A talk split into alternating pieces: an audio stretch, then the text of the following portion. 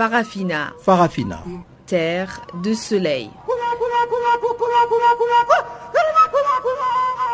Farafina. Farafina. Un magazine d'infos africaine.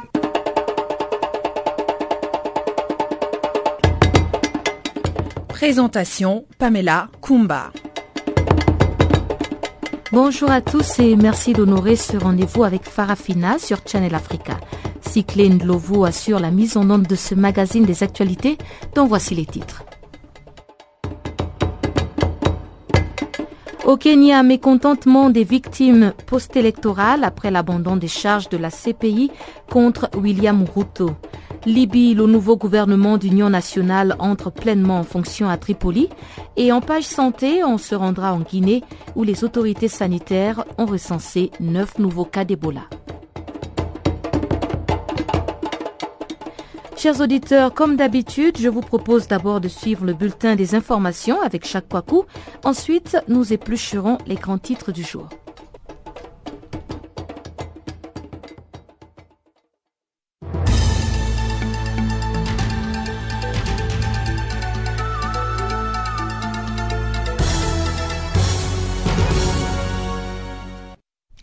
Bonjour, commençons par l'Afrique du Sud. Temps difficile pour Jacob Zuma. Jacob Zuma tient toujours, mais pour combien de temps serait-on tenté de se demander au vu de la vitesse à laquelle l'actualité se développe ici en Afrique du Sud? Malgré les scandales qui se multiplient, le chef de l'État ne tient, euh, plutôt encore bon. Le 5 avril, le Parlement sud-africain, dominé par le Congrès national africain, l'ANC au pouvoir, a rejeté par 233 voix contre 143 la procédure de destitution. Celle-ci nécessitait deux tiers de voix pour être adoptée. C'est le principal parti d'opposition, l'Alliance démocratique, en abrégé Qui avait initié la procédure de destitution du président sud-africain après le jugement rendu la semaine dernière par la Cour constitutionnelle, laquelle avait soutenu que Jacob Zuma avait violé la Constitution en finançant la rénovation de sa résidence privée de Nkandla avec des fonds publics. Aujourd'hui, 6 avril 2016, un comité de la société civile représenté par des syndicats, des chefs religieux et bien d'autres forces vives de la société sud-africaine ont demandé ce matin à Jacob Zuma de démissionner et cet après-midi, c'est une branche de l'ANC de Johannesburg qui a réitéré cet appel en enfonçant le clou en demandant au comité exécutif du parti de demander euh, la démission de Jacob Zuma en tant que président du parti, mais aussi en tant que président de la République, ou tout simplement de le démettre de ses fonctions. Affaire à suivre donc. Au Gabon, Guy Nzoubandama se lance dans la course au fauteuil présidentiel. C'est à l'issue d'une virulente allocution contre le pouvoir que Guy Nzoubandama s'est déclaré candidat à la présidentielle. L'ex-président de l'Assemblée nationale a décrit un Gabon en situation critique et fustigé l'entourage du président Ali Bongo, peu soucieux, selon lui, de l'avenir du pays, car animé d'un appétit vorace et d'une soif inextinguible d'enrichissement facile un entourage qui a poussé le chef de l'État à s'enfermer dans une tour d'ivoire selon lui.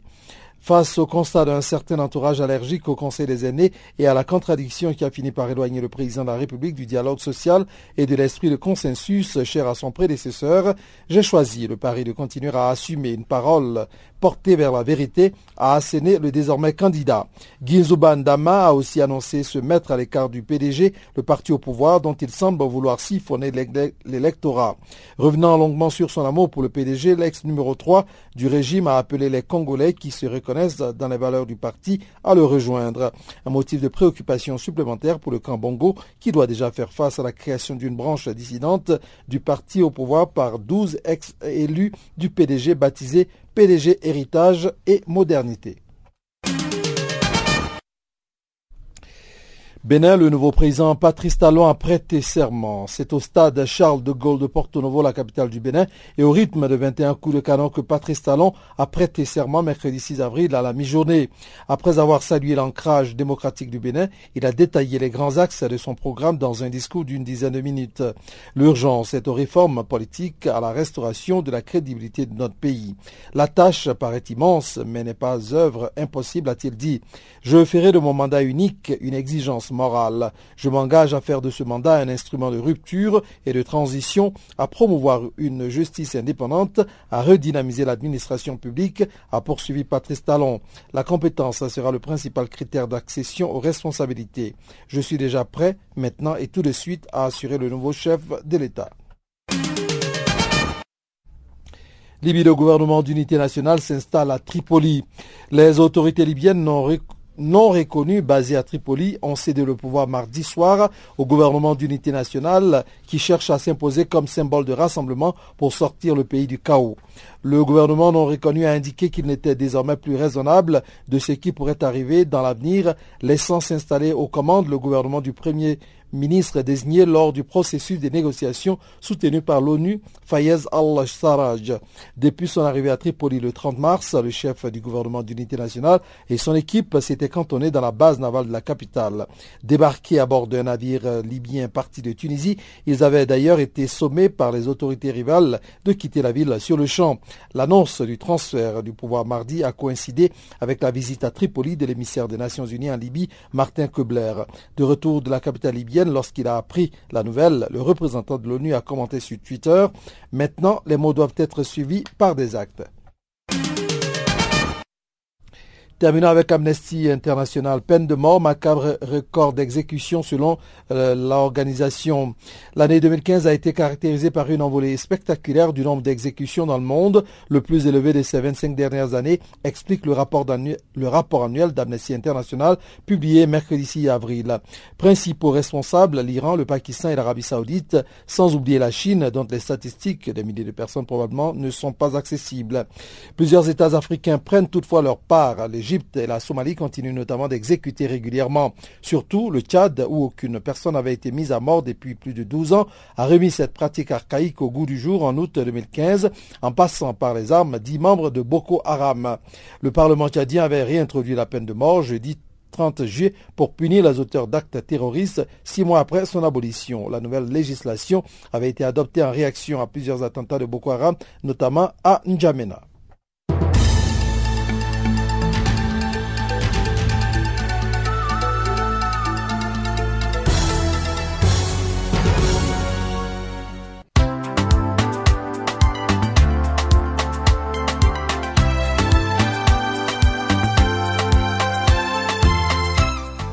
Farafina. Farafina.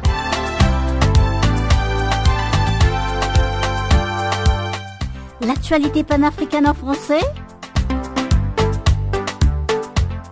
Ah bon? Mais oui, c'est tous les jours de lundi à vendredi 16h GMT. Sur Channel Africa, la voix de la Renaissance africaine.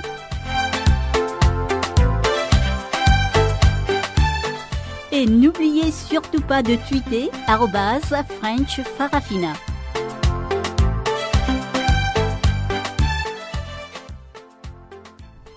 Rebonjour à tous. Au Kenya, c'est la déception pour de nombreuses victimes des violences électorales de 2007.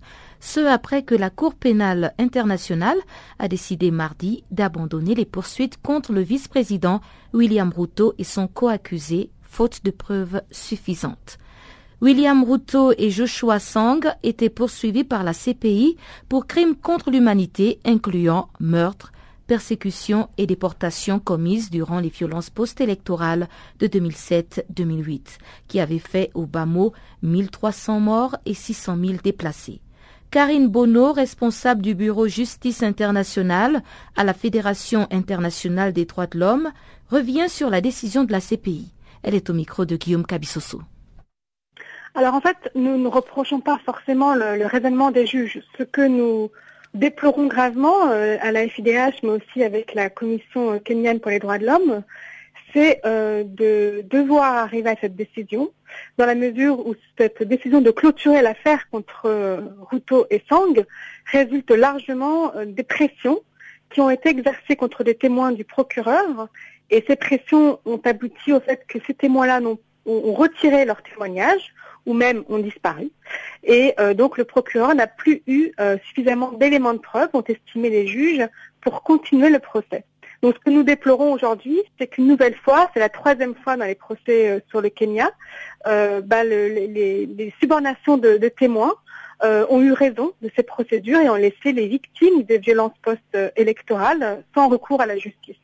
De votre côté, vous avez pu mener aussi des enquêtes parallèles qui pourront vous avoir amené à découvrir que ces témoins qui se sont retirés étaient vraiment des témoins crédibles. Écoutez, non, nous, à la on n'a pas mené des témoins, des enquêtes sur ces témoins, puisque par définition, ces témoins ne doivent pas forcément être connus de tous, euh, mais ils étaient en tous les cas connus des autorités kenyanes. Euh, et dans tous les cas, qu'il ait été crédible ou pas, à la limite, c'est au juge de, pouvoir l'examiner. Mais là, euh, comme ces, juges, ces témoins se sont rétractés, les juges n'ont pas pu examiner leurs témoignages. Cette subordination, vous dites, a été prouvée lors euh, de vos enquêtes. Ah, tout à fait. C'est complètement connu. c'est même publiquement connu que ces témoignages, enfin, que ces témoins se sont ont retiré leurs témoignages. Alors euh, c'est aussi le cas dans les affaires contre Kenyatta, euh, où euh, certains des, témoins ont même trouvé la mort.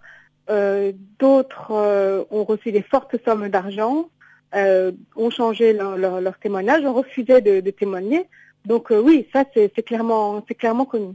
Le fait que ce dossier euh, William euh, Ruto n'ait pas encore été clôturé, comme l'a dit la CPI, ne montre-t-il pas que la CPI continue encore à mener des enquêtes euh, supplémentaires pour éventuellement réappeler le vice-président kenyan à la barre pour qu'il puisse répondre si jamais il est reconnu coupable? Alors il y a différentes choses. D'abord, le procureur peut faire appel de cette décision. Euh, on peut penser que le bureau du procureur va faire appel et on verra ce que la chambre d'appel euh, décide ensuite. Euh, maintenant, c'est vrai que les juges ont dit que cette affaire contre Ruto était clôturée, mais que s'il y avait des éléments nouveaux, elle pouvait être réouverte. Aujourd'hui, on ne sait pas quels sont les, plans de, la procureure. Elle peut tout à fait essayer de rechercher des éléments nouveaux, mais en même temps, le problème de la CPI et du bureau du procureur, c'est que les informations dépendent aussi largement de la coopération des États, et en l'occurrence du Kenya. Donc si euh, elles se fondent essentiellement sur les témoignages qu'elle ne peut plus utiliser et qu'elle n'a pas d'autres moyens d'avoir ces informations-là, elle ne pourra pas recueillir de nouveaux éléments d'information, en tous les cas, euh, pendant que Ruto est toujours le vice-président du Kenya. Et si il vous a été donné à vous, la Fédération internationale des droits de l'homme, de mener ces enquêtes, ces procès, quelle démarche auriez-vous pu suivre, en tout cas, pour arriver à établir la vérité dans cette affaire? Écoutez, je pense que les, démarches euh, du bureau du procureur sont sûrement plus de, moyens que, celles de la FIDH. Nous, ce que nous regrettons, c'est qu'au Kenya, il n'y a aucune procédure, euh, aucune poursuite par rapport aux crimes des, violences post-électorales. Euh, même les, victimes au Kenya n'ont jamais reçu justice. Donc ça, c'est quelque chose que nous regrettons profondément. Euh, elles espéraient pouvoir obtenir justice devant la CPI, mais la CPI n'a pas eu les moyens non plus de, poursuivre ces affaires. Donc aujourd'hui, il revient à M. Ruto, à M. Kenyatta, de montrer leur bonne foi en ouvrant des procédures au Kenya pour les crimes qui, ont été commis. Ils ont échappé tous les deux à la justice. Maintenant, c'est à eux aussi de montrer que euh, cette décision n'est pas un gage d'impunité au Kenya. Karine Bonneau, responsable du bureau Justice internationale à la Fédération internationale des droits de l'homme, qui intervenait donc sur le cas William Ruto. En Libye, le gouvernement d'union nationale a décidé ce mercredi d'assumer pleinement ses fonctions. En effet, après moult tractations et reports, les nouvelles autorités libyennes ont ordonné à toutes les institutions d'utiliser son logo et d'obtenir son feu vert pour leurs dépenses.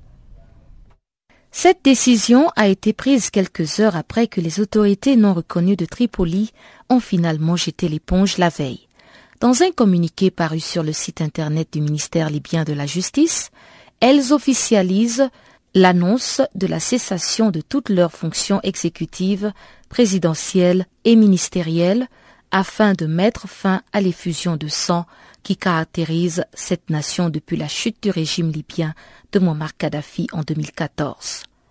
Le gouvernement de Khalifa Nguel, soutenu par une coalition de milices qui contrôle la ville, donc depuis août 2014, cède donc les rênes du pouvoir au gouvernement de l'Union nationale.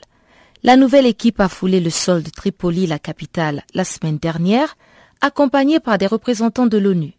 Ce gouvernement d'union est le fruit d'un accord signé sous l'égide de l'ONU au Maroc en décembre 2015. L'équation est certes simplifiée, mais toujours pas résolue. La Libye est donc désormais dotée de deux gouvernements au lieu de trois, avec l'autorité basée dans l'Est du pays que la communauté internationale appelle aussi à céder le pouvoir à l'exécutif d'union nationale.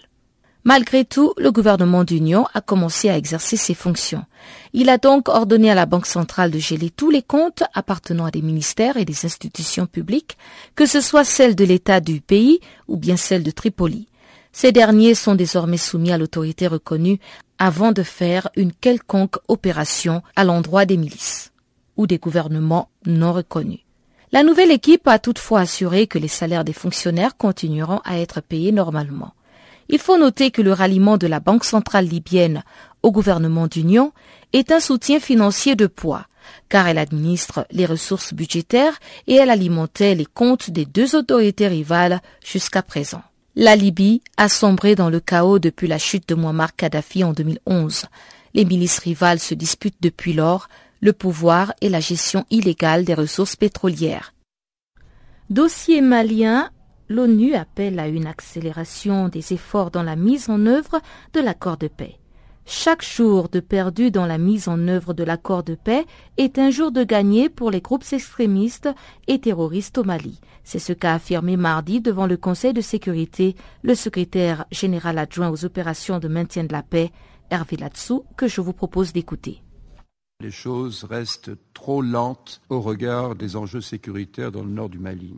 Il est urgent de rendre rapidement fonctionnel le mécanisme opérationnel de coordination et de lancer surtout les patrouilles mixtes qui joueront un rôle essentiel dans la sécurisation du cantonnement et du DDR et qui rendront les choses visibles vis-à-vis des populations. Je lance un appel au gouvernement et aux groupes armés signataires à créer les conditions nécessaires à la mise en œuvre de ces mesures et aux groupes armés auxquels il appartient de fournir sans plus tarder maintenant les listes de leurs représentants au sein des commissions d'intégration et des DDR et c'est quand même très important, les listes de leurs combattants qui sont censés être enrôlés dans le processus de cantonnement.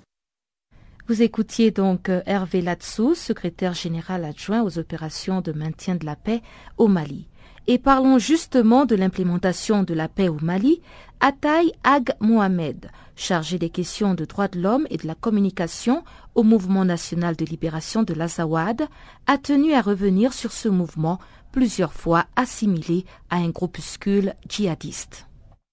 Ce sont des gens qui étaient plus proches des groupes djihadistes, mais que par le temps, on a pu récupérer, récalcitrer, travailler, leur dire, écoutez, votre, votre chemin n'est pas le bon. Aujourd'hui, il faut, il faut d'abord exister en tant que peuple, il faut d'abord exister sur votre territoire, il faut réclamer des droits minimums. Après, si le peuple décide d'adopter dans leurs lois, euh, leur, loi sur, sur, la charia ou quoi que ce soit, c'est au peuple de décider. C'est ça la démocratie. Mais vous ne venez pas vous imposer tout de suite votre charia sur des gens qui sont musulmans avant même que Ben Laden ou je ne sais pas qui devient musulman peut-être, et vous, pensez que c'est comme ça que ça marché. Donc aujourd'hui, il y a des gens qu'on a convaincus et qui ont accepté de faire autre chose que d'être plus près de ces groupes euh, narcoterroristes. Genre des qui font des narcotrafic aussi. Mhm. Donc euh, cette question sur les là est une bonne question, elle est d'actualité, mais aujourd'hui je pense que beaucoup de médias, beaucoup de gens qui ont été sur le terrain, si vous voyez les commissions de négociation du là, elles sont dirigées par des gens de toutes les couleurs. Regardez un peu les images de, toutes les tables de rang de négociation à Alger ou à Bamako. Hmm. Vous allez voir que l'équipe de négociation du Mali est composée de gens de teint noir, de gens de teint clair, des Arabes, des Touaregs. Vous allez voir tous les, femmes aussi, des femmes. Il n'y a que le MLA qui a des femmes dans son groupe. Il n'y a que le MNLA qui a des femmes militantes, mais aussi des cadres qui, qui, qui, qui, assument des, des, de responsabilité de haut niveau au sein du MNLA.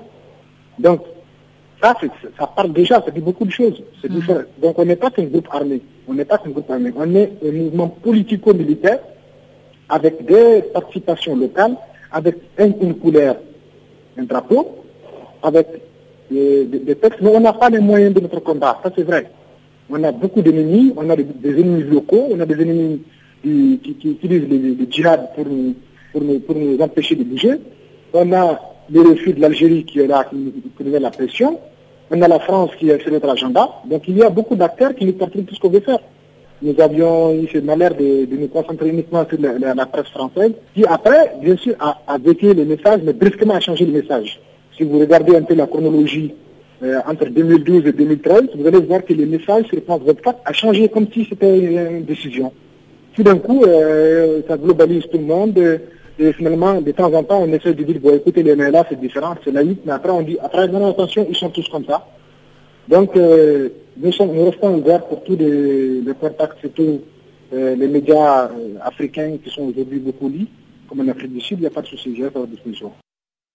En Côte d'Ivoire, le procureur de la République a requis mardi 20 ans de prison et une amende d'un million de francs CFA contre l'ex-chef de l'État ivoirien Laurent Gbagbo à la haie, Ake Ngo, Désiré Dallo et Kone Katinan. Cette enquête s'inscrit dans le cadre du procès de l'affaire du braquage de la CDAO qui s'est ouvert donc au tribunal de première instance d'Abidjan lundi. Le procureur a par ailleurs également requis un mandat d'arrêt international contre Kone Katinan, ex-ministre ivoirien du budget et de l'économie, qui nie les faits ici au micro de Jacques Kwaku. Et je peux vous dire que ce dossier en Côte d'Ivoire sur la question de la BCAO. Ouais. Et le dossier, la procédure en cours. Et je peux vous dire, mon avocat, car il m'a fait la confidence, mon avocat m'a appelé pour dire que la BCAO a produit un document qu'on appelle le document de, de nos préjudices subis. Donc la BCAO dit dedans qu'on ne m'a jamais volé, on n'a jamais été détruit. Et c'est l'avocat qui envoie ça au juge pour dire que la BCAO ne se constitue pas partie civile parce qu'elle n'a subi aucun préjudice. Donc, vous comprenez, ce n'est plus moi qui parle. Alors, si la BCAO n'a pas subi préjudice, ça veut dire que rien n'a été fait chez elle. On n'a volé aucun sou chez elle. Donc, c'était une manipulation politique. Mais la raison, je pense que, je peux me tromper dans mon analyse, mais à tort ou à raison, je pense que c'est le milieu bancaire français qui, qui pour pouvoir en Côte d'Ivoire qui, qui, était à la suite de ça. Parce que je l'ai dit, et je l'ai dit, j'aurais été aujourd'hui dans les mêmes conditions, je ferais la même chose. Parce que je suis un Africain. Je suis un Africain. Et ce qui s'est passé en Côte d'Ivoire est une injure à l'intelligence.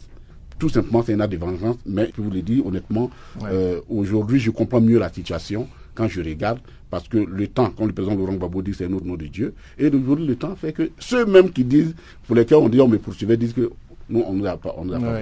Donc ça donne du poids, effectivement. Et en, au Ghana, le juge avait dit, quand il a regardé les faits, il m'a dit non, je ne peux pas extrader ce monsieur, parce que sur la convention à la fois la CDAO et la loi, la constitution ghanéenne, on n'extradite pas quelqu'un, un réfugié politique, pour des raisons politiques. Or là, ce ouais. que vous venez me dire là, il n'y a manifestement rien qui fonde euh, ce ouais. que vous dites, donc c'est plus politique, je ne peux pas accepter. Oui. Voilà. Oui. Alors, vous avez été l'un des ministres du budget dans les temps les plus difficiles de Laurent Gbagbo. Euh, vous aviez, si j'ose dire, un budget de, euh, disons, de résistance. Ouais. Vous avez pu payer, faire payer les fonctionnaires. Beaucoup aujourd'hui s'étonnent comment est-ce que Laurent Gbagbo euh, a pu arriver à cela. Alors, comment est-ce que Laurent Gbagbo a pu maintenir la paix sociale en continuant de payer les fonctionnaires et même euh, faire d'autres choses et même construire pendant toute cette crise? Alors, c'est le paradoxe de l'économie africaine que Laurent Gbagbo a dévoilé. Et c'est tout ça pour ça qu'il vaut le prix d'être là-bas. Ouais. Parce qu'il a prouvé, quand nous sommes arrivés, on a pris le pouvoir, il nous a dit, si nous voulons changer les choses, travaillons comme des orphelins. L'orphelin, il compte d'abord sur lui. Donc, comptons sur nous. Ouais. Et nous avons découvert que notre pays a des ressources énormes. Le gros problème de la Côte d'Ivoire, c'est un problème de leadership. Mais on a un problème, on a des ressources énormes dans ce, dans ce pays-là. Donc, nous avons travaillé énormément à partir de nos propres fonds. Et quand nous sommes arrivés, non seulement avec l'histoire du coup d'État de 99 et ouais. puis l'histoire des 18 milliards, les bailleurs de fonds avaient suspendu tous les fonds, tous les, tous, tous C'était à sec. C'était à sec. Oui. Donc, on a reconstitué. Et au début, ce qui est intéressant, les bailleurs de fonds faisaient la difficulté. Mais quand ils nous ont vu que nous pouvons nous passer d'eux, mais ils ont été pratiquement les premiers à venir nous voir pour dire bon, écoutez ce qui s'est passé, laissons tomber ça, on va repartir sur une nouvelle base. Mais nous sommes restés logiques. Quand nous sommes arrivés, la dette extérieure de la Côte d'Ivoire, on était à 8 000 milliards.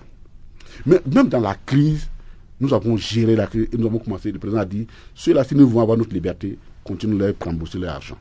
Et puis, quand nous avons fini là, nous avons notre liberté. Et même dans la crise, nous avons été nous avons remboursé Payer les dettes. Les, les. Nous avons continué de faire fonctionner même le pays divisé. Mais mieux, quand on accueille le président de, de, de, contre des gens du Nord, on oublie quelque chose. Pendant cinq ans, pendant de 2002 à 2007, ouais. 2008, toute la consommation d'eau et d'électricité au nord, tenu sous le contrôle, le n'a pas payé. Mais quand la situation s'est améliorée, en 2007, le président Laurent Gbagbo a payé ça. C'est-à-dire que l'État a payé pour la consommation d'électricité et d'eau des populations du Nord, sur laquelle qui étaient sous le contrôle de la rébellion. Et au lieu, ce sont ces mêmes populations, on dit que Gbagbo est contre elles. Vous comprenez un peu tout ça, tous ces paradoxes-là? D'ailleurs, nous sommes en train de tous ces documents-là que nous allons leur donner au procureur pour, lui, pour te dire ce que tu racontes là n'a pas de sens. Donc, c'est un esprit qui nous a inculqué et c'est cet esprit-là que nous voulons faire. Et c'est pour vous dire qu'on peut le faire en Afrique. Nos pays, on peut le faire en Afrique. Il suffit de se battre contre la corruption, de rester rigoureux sur un certain nombre de questions et vous allez vous rendre compte. Bonne nouvelle pour tous nos auditeurs en Amérique. Vous pouvez maintenant suivre Channel Africa en téléphonant au 605 475 1711. Donc si vous êtes un auditeur de Channel Africa en Amérique, composez simplement le 605 475 1711. Channel Africa, la voix de la Renaissance africaine.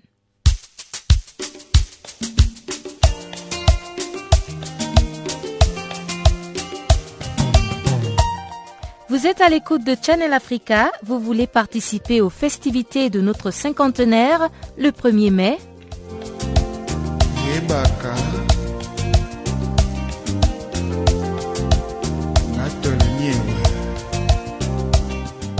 Envoyez-nous vos vœux d'anniversaire sur www.channelafrica.co.za, sur notre page Facebook Channel Africa, Twitter, Channel Africa 1 et French Farafina.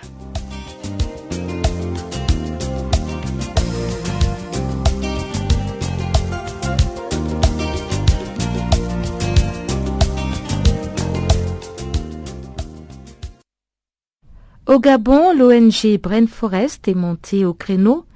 Euh, sans plus tarder, je vous propose d'abord de suivre le bulletin économique présenté par euh, Chanceline Louraquois.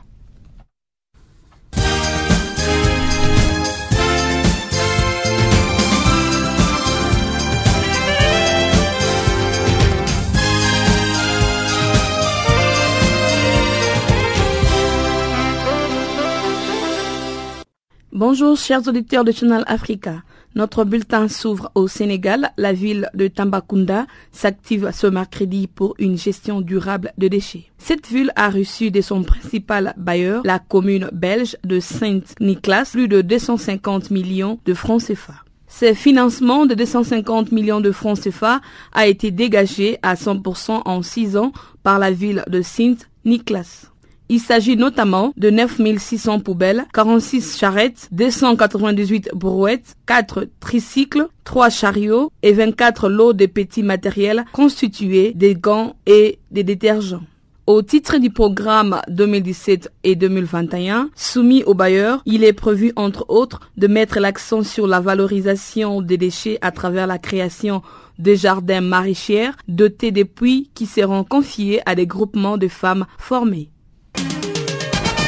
Ce mercredi 6 avril, l'interprofession burkinabé du coton réclame aux sémenciers américains près de 50 milliards de francs CFA. Cette somme est équivalente de 74 millions d'euros. C'est une demande raisonnable aux yeux des professions du secteur. Outre de cette monnaie, les Burkina Faso demandent aussi la réparation à Monsanto. Le pays s'estime lésé par la moindre qualité de son coton depuis qu'il a adopté les semences OGM de Monsanto. Depuis que les sociétés cotonnières ont adopté ces semences OGM de Monsanto, une variété génétiquement est modifiée pour lutter contre le ver du coton. À présent, le coton burkinabé a perdu un de ses principaux atouts, entre autres la longueur de sa fibre et les premiers critères de qualité du coton. On rappelle, les cotons burkinabés étaient décotés par rapport aux autres cotons ouest africains sur le marché mondial.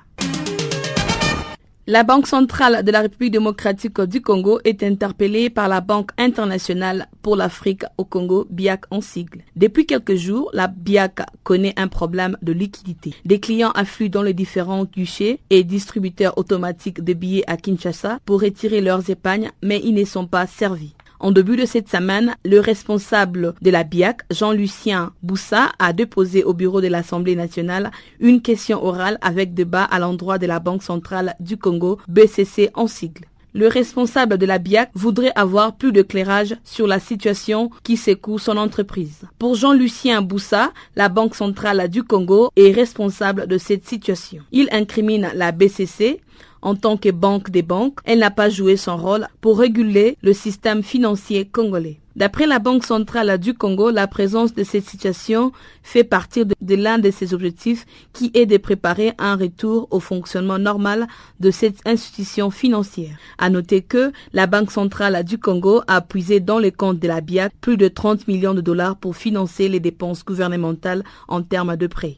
Jean-Lucien Boussa indique que la BIAC compte 400 000 déposants et 400 millions de dollars de dépôts. En somme, la situation de la BIAC concerne des millions de Congolais, les employés de la BIAC et les entrepreneurs, y compris leurs employés. Grâce aux énergies renouvelables, le pays du Moyen-Orient et d'Afrique du Nord, MENA en sigle, peuvent économiser jusqu'à 750 milliards de dollars. Presque chaque pays de la région a un objectif d'utiliser les énergies renouvelables dans une proportion de 5 à 15% d'ici l'an 2030. S'ils réalisent leurs objectifs en matière d'utilisation des énergies renouvelables à l'horizon 2030, les pays du Moyen-Orient bénéficieront d'un net d'environ de 750 milliards de dollars dans le secteur de l'énergie. L'ambition est de doubler la part des énergies renouvelables. Actuellement, il y a 16 à 17% dans la consommation d'énergie à 36% allant de l'an 2030. Pour Adnan Amin, le directeur général de l'Agence internationale de l'énergie renouvelable, IRENA en sigle, L'important serait d'aider à réduire des moitiés les émissions de COD afin de limiter les réchauffements climatiques à 2 degrés. C'est un objectif retenu par la conférence des Paris sur le changement climatique en 2015. Les investissements dans les énergies renouvelables avaient augmenté l'an dernier de 22% à 330 milliards de dollars, alors que le coût de production des énergies renouvelables avait baissé sensiblement ces dernières années, à l'instar du photovoltaïque dont le coût a chuté de 80% ces cinq dernières années.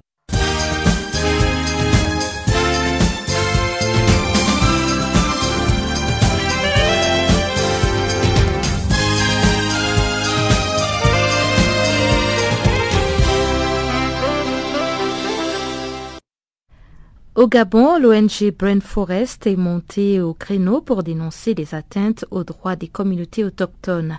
Ce constat figure dans le rapport conjoint que viennent de publier quatre organisations non gouvernementales. Elles affirment que la plupart des droits de ces communautés sont régulièrement violés, aussi bien en amont qu'en aval.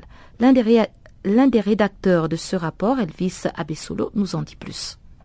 Un rapport qui parle des communautés euh, des peuples autochtones au Gabon pas en Afrique centrale, mais au Gabon spécifiquement. C'est vrai que ce sont les mêmes problèmes qu'on rencontre dans l'Afrique centrale parce qu'il s'agit en principe des mêmes populations, c'est presque les mêmes cultures. Il s'agit des peuples Baka, mais c'est plus sur le Gabon que je me suis apaisanti. Alors, à ce niveau, il y a principalement un gros problème pour ce qui concerne les populations autochtones du Gabon, c'est l'accès à la citoyenneté. Et lorsque l'accès à la citoyenneté ne suit pas il va sans dire que les autres droits ne peuvent pas s'appliquer ou on ne pourrait pas les revendiquer. La preuve, c'est que pour euh, se prévaloir d'une nationalité, il faut bien ait un titre qui prouve qu'on a la nationalité. Ici, pour le cas des faits, ce serait euh, une carte d'identité, un passeport, où à l'intérieur, on voit bien la, nationalité. Donc, ce qui fait qu'aujourd'hui, les populations autochtones du Gabon, surtout, ont du mal réellement à affirmer leurs droits. C'est vrai, en même temps, le Gabon essaie de faire euh, quelques efforts, fait des, efforts pour reconnaître aux populations autochtones euh, cette nationalité. Mais le problème, c'est l'éloignement. Les zones que les populations les zones euh, rurales et qui sont parfois très très éloignées des grands centres administratifs. Or, la loi au Gabon dit il faut, après la naissance d'un enfant, il faut deux jours au maximum, non, trois jours ou tout au plus, on va dire, une semaine pour ceux qui sont en zone rurale. Mais c'est difficile pour ces autochtones qui sont déjà éloignés des grands centres administratifs parce que non seulement elles ne connaissent pas d'abord le contenu de la loi, vous voyez, en même temps, c'est pas vraiment dans leur culture parce que par rapport à leur mode de vie qui euh, reste intimement lié à l'utilisation des ressources naturelles, il serait vraiment difficile pour elles de comprendre que lorsqu'un euh, enfant est né, il faut tout de suite déclarer la naissance si on veut se prévaloir d'une identité ou d'une nationalité, etc., etc. véritable problème. Euh, quelles sont ces communautés auxquelles vous faites euh, allusion exactement? Au Logabon, c'est essentiellement les, les pygmées Baka. À l'intérieur, il y a des sous-groupes. Non, au Logabon, les peuples autochtones ici, ce sont les pygmées Baka. Cette communauté peut représenter quel pourcentage euh, sur l'étendue nationale du territoire gabonais? À peine, à peine 10% ou peut-être un peu moins. Parce qu'il y a un rapport de la Commission africaine sur les peuples autochtones qui a travaillé au Gabon sur ces questions. Et donc, ils ont estimé les populations autochtones à peu près, euh, je crois, si je ne m'abuse, 25 000 ou 26 000 personnes sur une population totale de 1 700 000 habitants par là, la population du Gabon. Et quelles sont les recommandations que vous avez formulées au gouvernement pour arriver à mettre fin à cette situation que vous dénoncez en fait? Les recommandations, c'était de demander au gouvernement d'adopter des mesures, euh, on va dire, des mesures souples par rapport aux populations autochtones, sinon en termes de mesures de discrimination positive, c'est-à-dire comprendre que les populations autochtones n'ont pas les mêmes chances que nous ou le même mode de vie que nous. Et sur ça, il faut que l'État essaye de mettre les moyens d'assouplir les conditions que l'on demande. Parce que avant tout, il faut comprendre que le, au Gabon, les populations autochtones ne bénéficient pas euh, d'un statut particulier, comme il est le cas par exemple au Congo, Brazzaville. Donc, il serait vraiment difficile de dire euh, au gouvernement de prendre des mesures spécifiques pour les populations autochtones. Quoique, on peut formuler les recommandations en leur demandant d'essayer de regarder le mode de vie de ces populations qui ne cadrent pas toujours avec celui de leurs voisins bantous. Par exemple, en termes d'accès à la citoyenneté, prévoir des mesures euh, spécifiques pour ces populations qui généralement sont très éloignées des, grands centres administratifs. Et puis parlons maintenant de la Guinée. Neuf morts d'Ebola ont été recensés depuis la, réapparition pardon, du virus dans le pays à la suite du décès de deux femmes la semaine dernière, selon la coordination nationale de lutte contre Ebola. L'OMS a annoncé officiellement que l'épidémie d'Ebola en Afrique de l'Ouest ne se ne constituait plus une urgence de santé publique de portée internationale, malgré cette résurgence localisée, mettant ainsi fin à une procédure d'urgence décrétée en août 2014. Fodeta Silla, le responsable de la communication de la cellule nationale de lutte contre Ebola, nous brosse l'état des lieux sur la réapparition de ce virus en Guinée. Depuis la résurgence de cette maladie à Kouroupara en Guinée forestière, nous avons enregistré au total 9 cas. 9 cas, dont 8 décès. Mais les huit décès, il faudrait que je vous remonte l'histoire pour que vos auditeurs soient très bien placés pour savoir qu'est-ce qui s'est passé. Il y a eu d'abord une femme qui est décédée à Kouroupara le 27 février. Son mari est décédé le 9 mars. Sa co-épouse est décédée le 15 mars. Donc cela fait trois décès communautaires enterrés avant l'arrivée de nos équipes. Ensuite, après ces décès, donc, une femme, la troisième femme du vieux qui est décédée, ces deux femmes sont déjà décédées, la troisième femme avait son enfant de 8 ans qui était deuxième année à l'école primaire de Kouroupara qui a présenté les mêmes signes de vomissement euh, et de sang. Nous les avons envoyés au centre de traitement de Zérékoré. C'est eux qui ont été prélevés et le laboratoire a avéré que c'est des cas d'Ebola. C'est pourquoi nous comptons les trois décès au village avant notre arrivée comme des décès qui s'ajoutent donc aux chiffres. Mais là, on dit décès probable parce qu'ils n'ont pas été exhumés de la tombe pour qu'on puisse vérifier. Mais logiquement, comme c'est la même famille, ils font partie. Donc cette femme qui était à Zéro et sa fille sont également décédées. Ça vous fait donc cinq décès. Et un homme de Koropara, il a fui Koropara pour aller à Massenta, dans le village qui s'appelle Makoidou, c'est dans le district de Dandano, chez un guérisseur. Lui aussi, il est décédé. Ensuite, la deuxième femme qui était décédée, comme c'était un décès communautaire et l'enterrement c'était communautaire, c'est sa mère qui avait lavé le corps au village. Elle aussi, elle a manifesté les signes. On l'a amenée au centre de traitement et malheureusement, elle aussi, elle est décédée. Donc aujourd'hui, nous pouvons dire que nous avons enregistré huit décès Et aujourd'hui, à la minute où je vous parle, cela fait maintenant une semaine, on a un seul cas d'Ebola en Guinée. Un seul cas d'Ebola confirmé en Guinée qui est au centre de traitement de Zérécoré. C'est une jeune fille de 11 ans, mais déjà, elle a pris le médicament ZMAP pour la première fois et avant-hier pour la seconde fois. Aujourd'hui, sa situation est maîtrisée. Nous pensons qu'il va s'en sortir, se porte très bien. C'est la situation réelle aujourd'hui sur le terrain. Monsieur Fodé Tassila, quelles sont les mesures particulières qui ont été prises pour faire face à cette nouvelle résurgence de ce virus Ebola dans votre pays, la Guinée? Nous sommes dans l'action de vaccination de tous les contacts qui sont venus au funérailles, les taxis qui ont transporté, les motos-taxis, tous ceux qui sont rentrés en contact avec ces malades et ces décès avant même notre arrivée, et les autres décès qui se sont déplacés nous avons aujourd'hui 1038 personnes déjà vaccinées euh, euh, contre Ebola. Ça veut dire que dans la zone, nous avons ratissé large.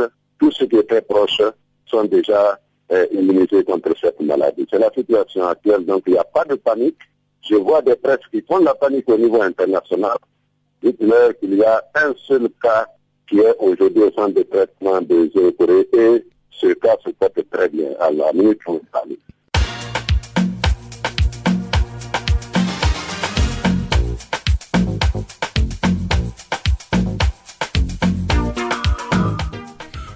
50 ans de Channel Africa le 1er mai 2016. De Radio RSA à la voix de la Renaissance africaine, c'est la diffusion quotidienne de centaines d'heures de programmes et d'informations radiophoniques. Découvrez à travers nos programmes l'impressionnante histoire de cette station résolument tournée vers l'avenir et l'innovation.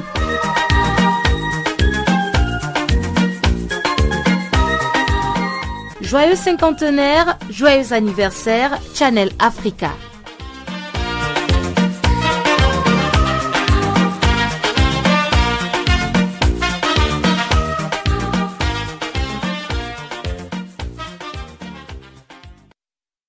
Prélude à la journée mondiale de la santé, prévue le 7 avril, l'OMS l'a placé sous le sceau du combat contre le diabète. Dans son dernier rapport, l'organisation prévoit qu'en 2030, cette maladie sera la septième cause de décès dans le monde.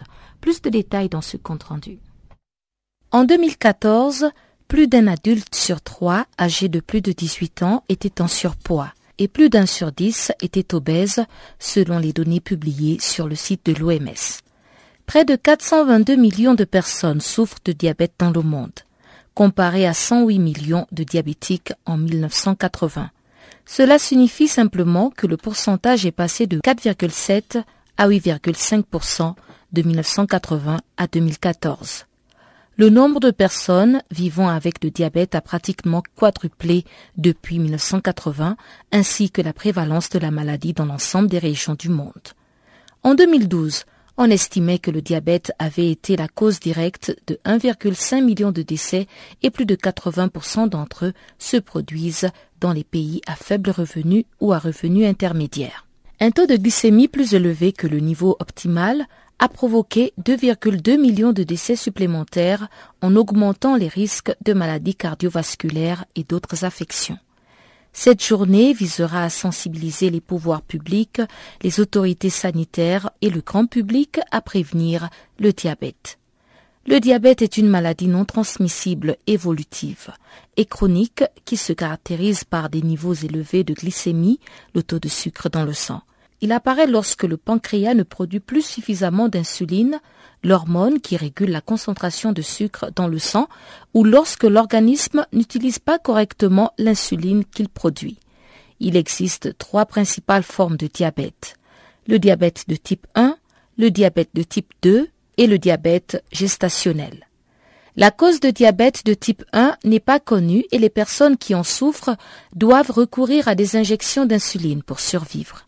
Le diabète de type 2 représente la vaste majorité des cas de diabète rencontrés dans le monde, et il est en grande partie le résultat d'une surcharge pondérale et de la sédentarité.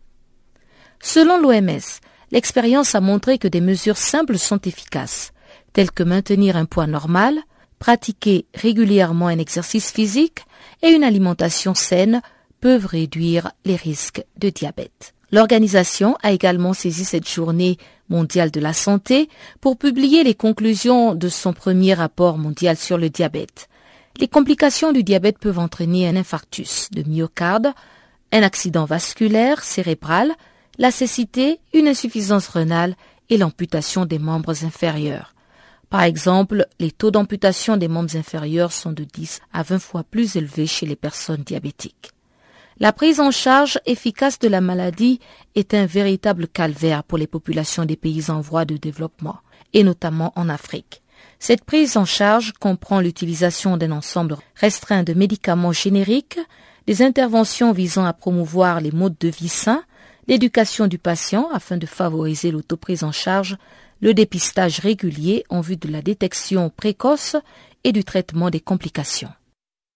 Et restons avec l'OMS mondiale, euh, l'Organisation mondiale de la santé, qui a lancé un plan d'intervention humanitaire pour l'année en cours.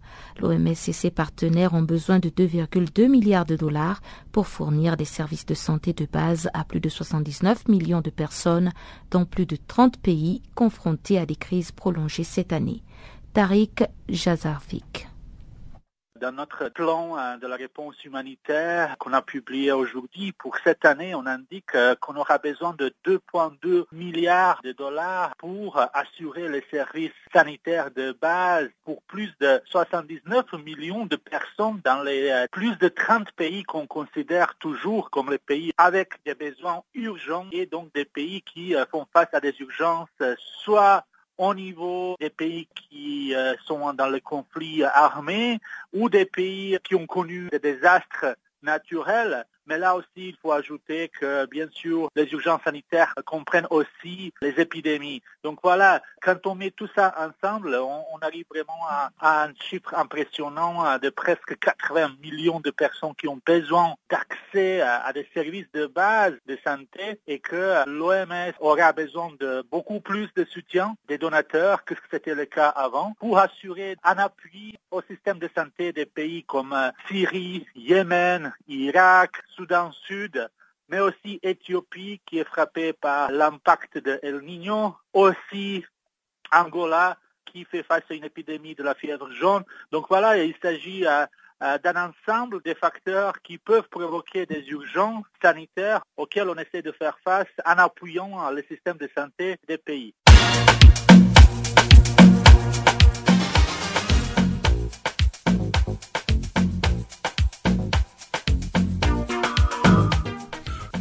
50 ans de Channel Africa le 1er mai 2016. De Radio RSA à la voix de la Renaissance africaine, c'est la diffusion quotidienne de centaines d'heures de programmes et d'informations radiophoniques. Découvrez à travers nos programmes l'impressionnante histoire de cette station résolument tournée vers l'avenir et l'innovation.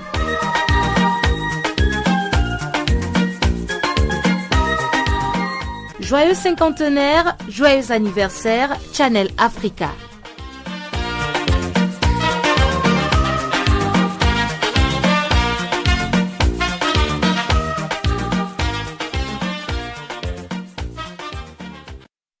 Et sans plus tarder, retrouvons Chanceline Louraquois pour le bulletin des sports.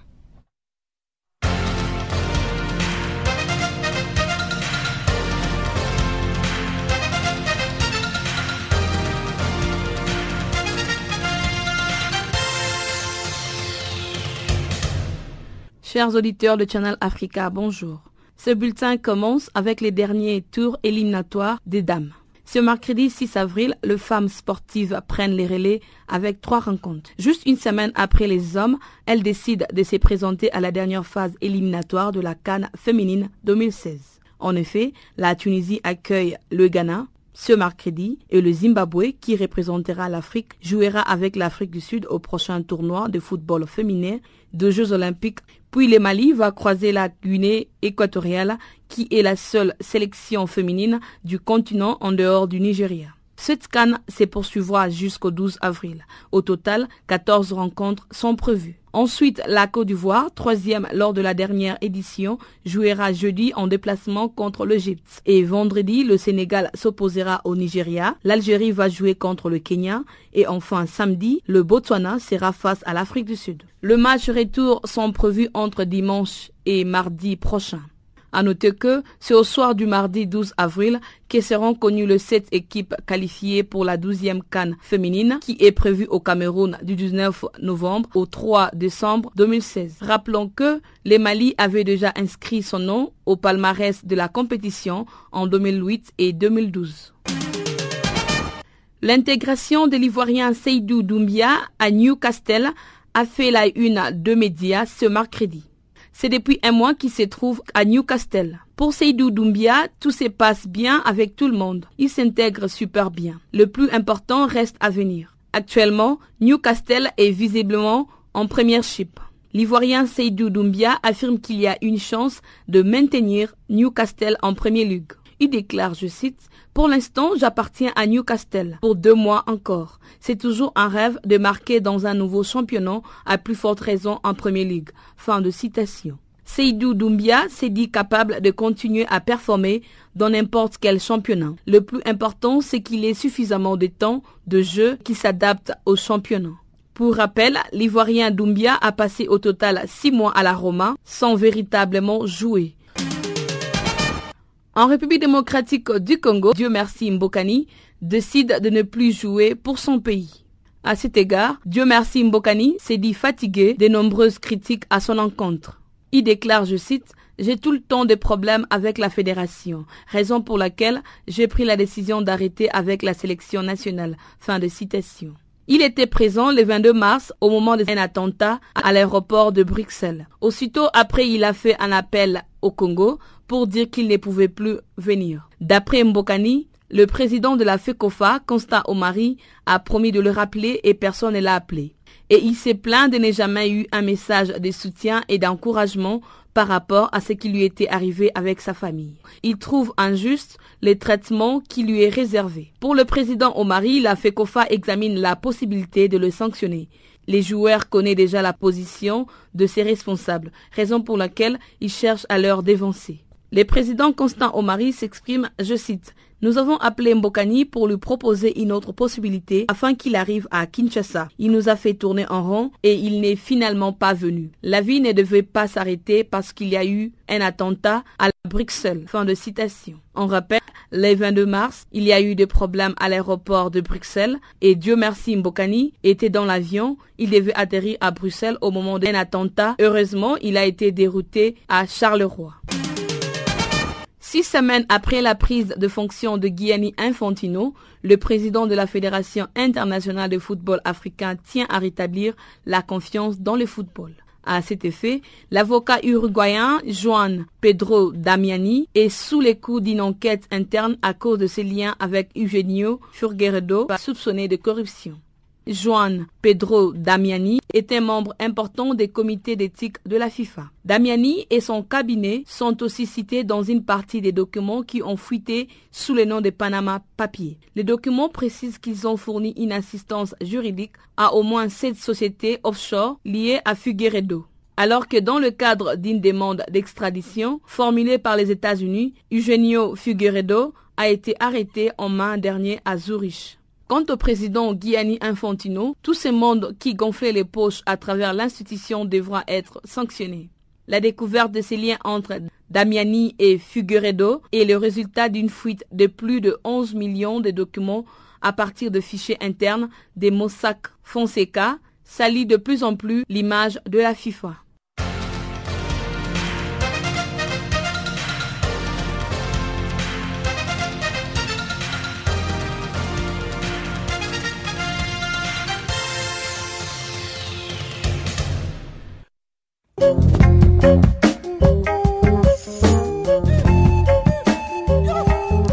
Chers auditeurs, c'est sur cette note que s'achève Farafina. Merci d'avoir été des nôtres. Bonne fin de soirée sur nos antennes. Au revoir.